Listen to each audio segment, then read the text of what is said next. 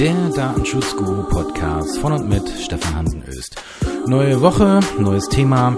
Diesmal geht es um Auftragsverarbeitung und speziell da um eine Sonderproblematik. Ihr kennt es vielleicht auch, vielleicht habt ihr auch einen Auftragsverarbeitungsvertrag in letzter Zeit mal vorgelegt bekommen von einem Dienstleister, der vielleicht auch gerade äh, mehrere oder sehr viele Kunden hat als Auftragsverarbeiter und der jetzt in seinem Vertragswerk zur Auftragsverarbeitung, das er ja dankenswerterweise euch übersendet hat zur Durchsicht und zum Abschluss, da ist dann eine Klausel drin, wo es um die Kontrollmaßnahmen des Auftraggebers geht. Mal angenommen, ihr seid der Auftraggeber und jetzt seht ihr hier eine Klausel im Hinblick auf Kontrollrecht und da steht drin, ja, der Auftraggeber kann natürlich Kontrollrechte wahrnehmen und dann steht aber drin, dass für äh, Kontrollen eine Vergütung nach äh, Geltung oder nach der jeweils geltenden Preisliste abgerechnet wird vom Auftragnehmer. Das heißt also auf einmal soll ich als Auftraggeber jetzt für die Kontrollmaßnahmen zahlen. Wie kann das dann sein? Und ist das überhaupt zulässig?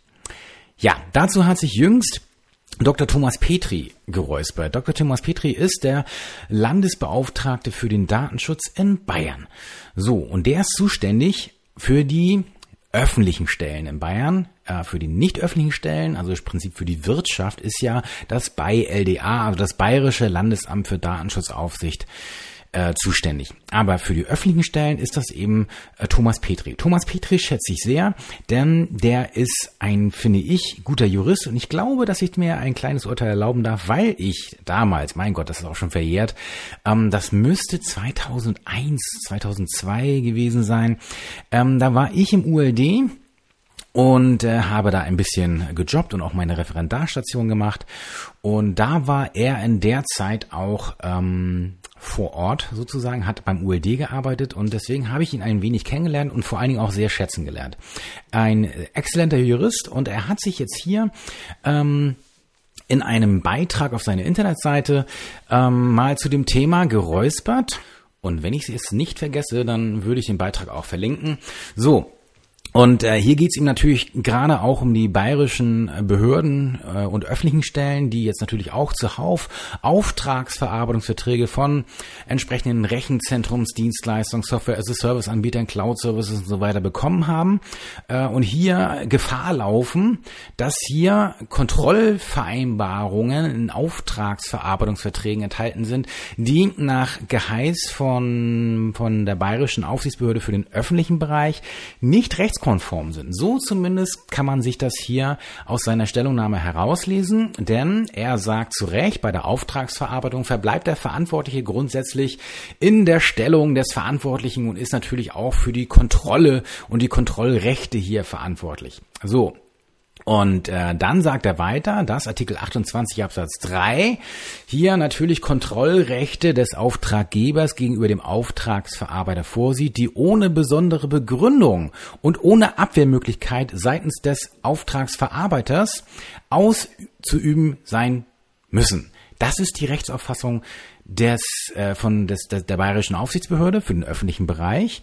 Ähm, das ergibt sich aber nicht direkt aus dem Wortlaut. Ne? Da steht nämlich drin, ähm, dass, äh, wie heißt es so schön in Artikel 28, muss ich mal eben aufrufen, wartet mal einen Moment. Und zwar geht es konkret um den Artikel 28 Absatz 3 Buchstabe H. H wie Halger. Helga oder Harald. ähm, die Insider äh, im Familienkreis wissen jetzt, gemeint ist. Aber nun gut. Ähm, so, oder ihr könnt auch Horst nehmen, ist mir egal. Ähm, also in Paragraph 8, in Artikel 28 Absatz 3 äh, Buchstabe H. Mein Gott, habe ich vorhin auch schon Paragraph gesagt. Ich werde wirklich hier äh, ja, DSGVO dem Mensch schon mittlerweile. Nun gut, also es geht um Artikel 28 Absatz 3 Buchstabe H, denn da geht es darum, dass der Auftragsverarbeiter dem Verantwortlichen alle, alle erforderlichen Informationen zum Nachweis der Einhaltung der DSGVO-Pflichten zur Verfügung stellt und, jetzt wichtig, Überprüfungen, einschließlich Inspektionen, also sprich vor Ort, die vom Verantwortlichen oder einem anderen von diesem beauftragten Prüfer durchgeführt werden, ermöglicht und dazu beiträgt. So, daraus liest der bayerische Landesdatenschutzbeauftragte, dass sich dieses Beitragen auch äh, dazu führt, dass das sozusagen nicht ohne gesonderte Kostenvereinbarung oder ähnliches vonstatten gehen kann. Ähm, das ist eine Rechtsauffassung, die, die, glaube ich, gut vertretbar ist. Und er sagt natürlich weiter hinaus, das ist natürlich ganz klar, also man darf, muss jetzt eben auch schon die Auftragsverarbeiter im Blick behalten, denn die äh, haben natürlich einen Aufwand dadurch, dass da vielleicht Kontrollen stattfinden. Und ähm, das könne man aber zum Beispiel so regeln, so äh, Thomas Petri, der Landesdatenschutzbeauftragte von Bayern, dass man das vielleicht von vor, im Vorwege gleich einpreist, also diese Kontrollen, oder eben auch äh, in der entsprechenden Kontrollklausel sagt, dass der Auftrag Geber entsprechende Kontrollrechte nur nach Treu und Glauben äh, wahrnehmen darf oder sollte. Das heißt auch hier, der, also dass die frühzeitig angekündigt werden und solche Geschichten.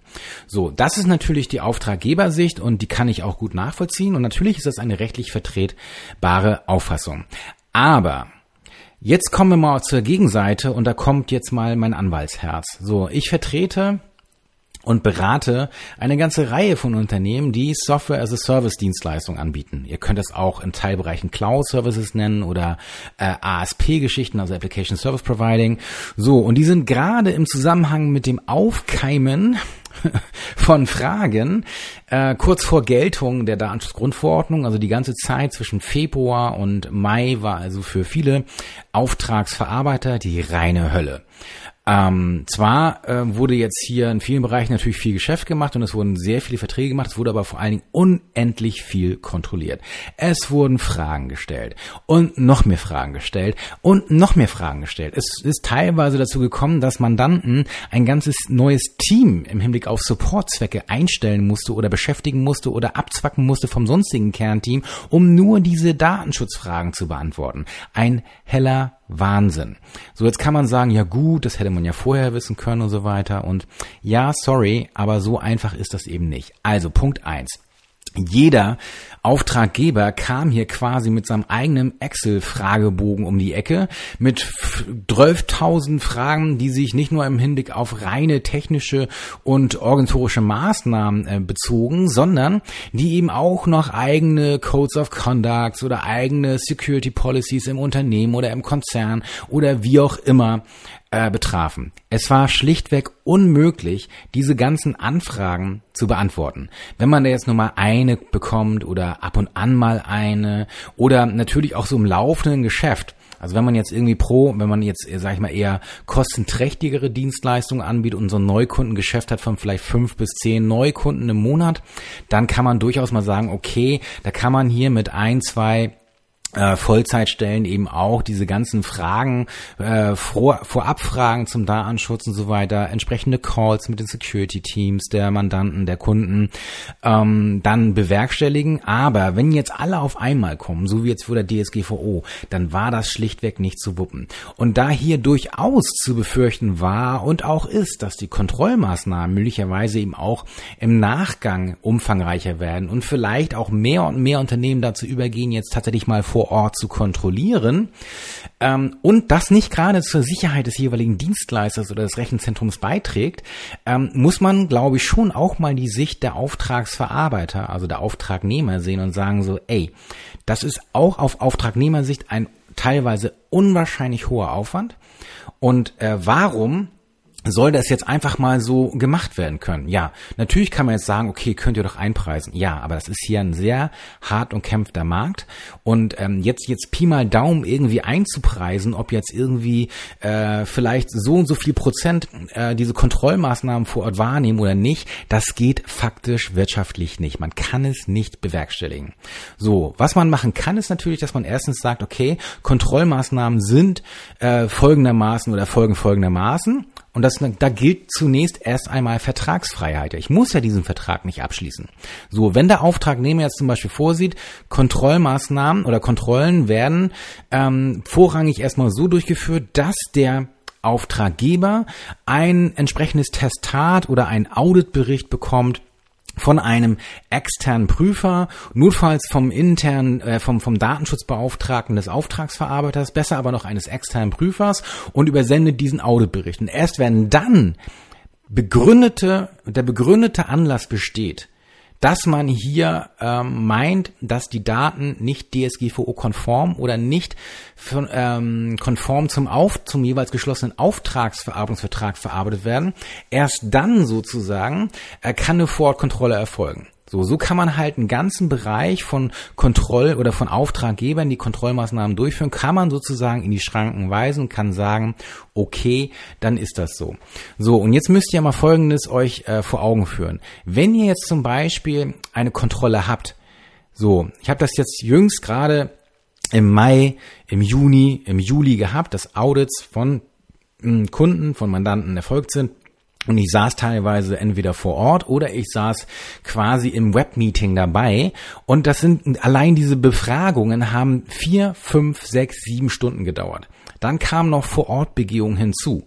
Also alles vor Ort. Das heißt, ein Manntag ist da flöten. Und das ist ja nicht so, dass man jetzt nur mit einer Person dort sitzt, sondern bei den Mandanten sitzen da teilweise vier, fünf, sechs Personen da und teilweise werden noch Leute aus den Teams hinzugerufen. Das heißt, wenn jetzt jeder Kunde kommen würde und eine Vorortkontrolle haben wollte, dann haben wir hier einen Aufwand, der erstens nicht einzupreisen ist und zweitens halte ich das schon für hinnehmbar und auch vertretbar, dass hierfür ein angemessenes Entgelt vom Auftraggeber zu zahlen ist, das zwischen den Vertragsparteien vereinbart werden kann im Rahmen der Vertragsfreiheit. Wenn der Auftraggeber das nicht mag, dann soll er sich einen anderen Auftragsverarbeiter aussuchen. Ich sehe aber nicht, dass das per se hier ein Widerspruch zu Artikel 28 Absatz 3 Buchstabe H der Datenschutzgrundverordnung ist, denn natürlich ist auch das ein dazu beitragen. Das heißt aber nicht, dass ich nicht ein angemessenes Entgelt für meinen Aufwand haben darf. So. Das heißt, im Umkehrschluss meine ich sehr wohl, dass die Vereinbarung von äh, einer Vergütung für den Aufwand, der im Rahmen von Vorortkontrollen, also sogenannten Inspektionen erfolgt, dass das rechtlich in zulässiger Weise vereinbart werden kann, wenn kein Zurückbehaltungsrecht des Auftragnehmers dahingehend besteht, dass er jetzt die Durchführung der Vorortkontrolle davon abhängig macht, dass sozusagen ein Vorschuss gezahlt wird oder dass die jeweilige Vergütung im Voraus gezahlt wird. Das darf meines Erachtens nicht sein.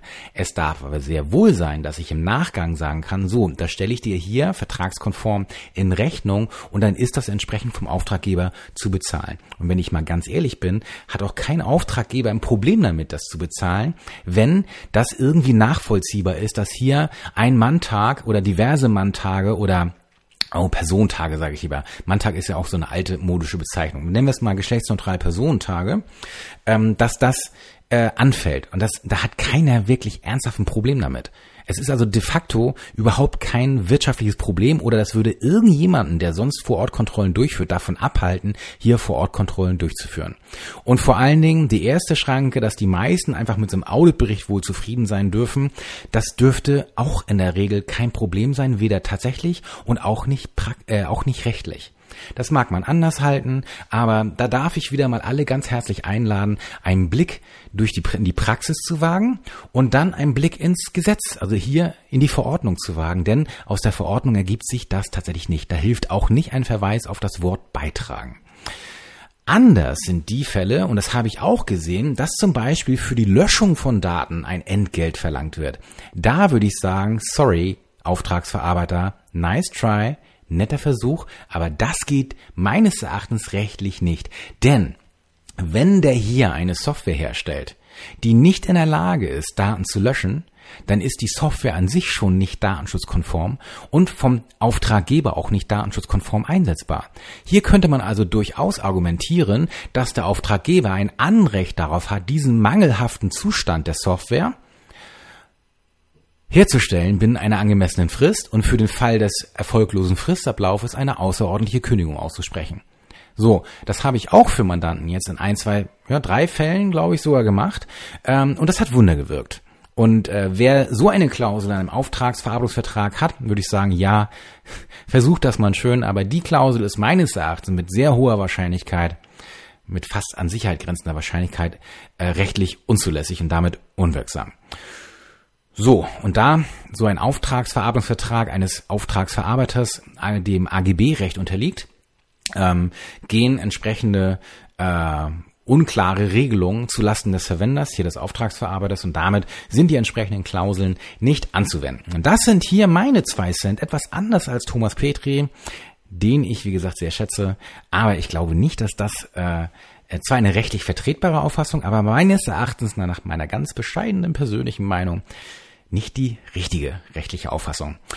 Aber wer weiß, was sich da durchsetzen wird. Ich bin mir, ich bin, na, rechtlich, ich bin mir sehr sicher, kann ich nicht sagen. Ich bin guter Dinge, dass das irgendwann mal einer gerichtlichen Überprüfung zugeführt wird wie das so schön heißt. Das heißt, dass irgendwann mal so ein Vertrag auf den Tisch kommt, ähm, spätestens dann, wenn man mal eine Vorortkontrolle hat, oder zwingend eine machen muss, weil zum Beispiel irgendwie die Aufsichtsbehörde nachfragt oder wie auch immer man dann doch nochmal kontrollieren möchte und man dann das Problem hat, dass der Auftragsverarbeiter auf einmal die Hand aufhält, sagt so, ja, kannst gerne kommen, wir weisen jetzt schon hier auf die entsprechende Entgeltvereinbarung in unserem Auftragsverarbeitungsvertrag hin und hier im Übrigen auch nochmal äh, zur Durchsicht die äh, aktuelle Preisliste unsererseits. Und ich kann mir gut vorstellen, dass da der eine oder andere Auftraggeber so ein klitzekleines Problem bei dieser ganzen Nummer hat. Kann ja auch sein, dass dann die Aufsichtsbehörde tätig wird und dann dem Auftragsverarbeiter sagt, so, hey, die Klausel ist unzulässig, halten wir und beanstandet das. Und dass dann der Auftragsverarbeiter das einer gerichtlichen Überprüfung zuführt. Tja, auch das ist möglich. Schauen wir mal. In diesem Sinne, das war's für diese Woche.